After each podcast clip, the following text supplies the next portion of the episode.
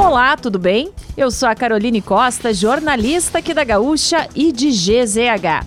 Não conseguiu acompanhar as principais notícias desta terça-feira, 11 de outubro, ou das últimas horas? Eu vou trazer aqui para ti antes que o dia acabe, que é o nosso resumo diário de notícias do fim de tarde. Lembrando, o oferecimento é de MrJack.bet, palpite certeiro, saque instantâneo. Acesse mrjack.bet e desafie-se. E resfriar climatizadores, geladeira portátil resfriar, sua companheira em qualquer lugar. Então vamos lá. O candidato ao governo do Rio Grande do Sul pelo PSDB, Eduardo Leite, prometeu não privatizar o Banrisul caso seja reeleito, mudando o discurso de possibilidade de venda do banco estatal. De acordo com o ex-governador, a justificativa em razão de demandas de novos aliados que chegaram neste segundo turno. A decisão de Leite teve impacto imediato no mercado financeiro. As ações em bolsa no Banrisul caíram pelo menos 7% na tarde de hoje.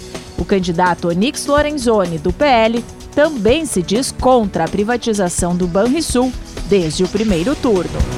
O presidente candidato à reeleição Jair Bolsonaro esteve em Pelotas para participar de ato de campanha. Ao seu lado estava o candidato a governador Onix Lorenzoni.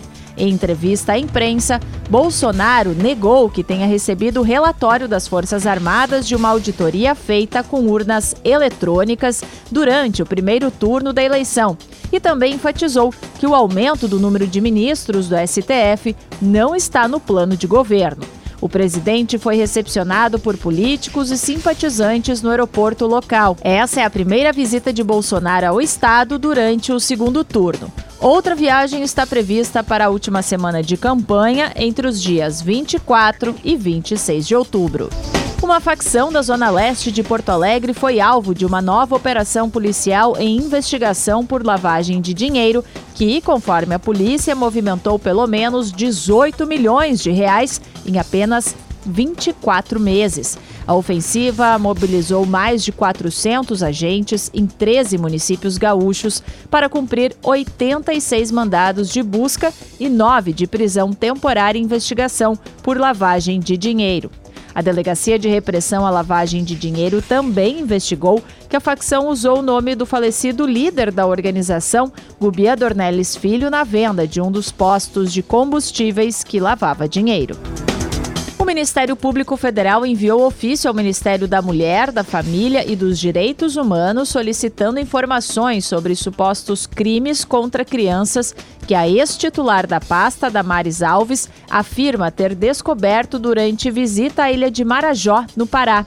A recém-eleita senadora pelo Distrito Federal disse no último sábado que crianças do arquipélago são traficadas para o exterior e submetidas a mutilações corporais e a regimes alimentares que facilitam abusos sexuais.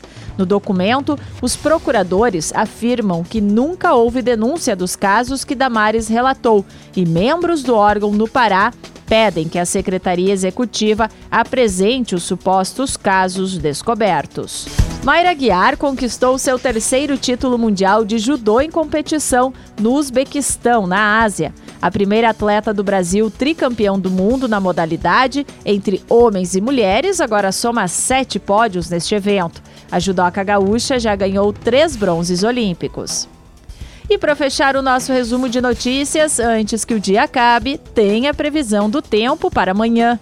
O feriado de Nossa Senhora Aparecida, quando também é comemorado o Dia das Crianças, deverá ser marcado por tempo firme em quase todas as regiões.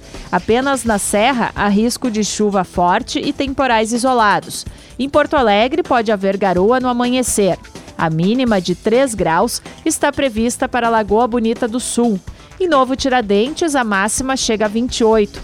Na capital, a variação térmica fica entre 15 e 23 graus.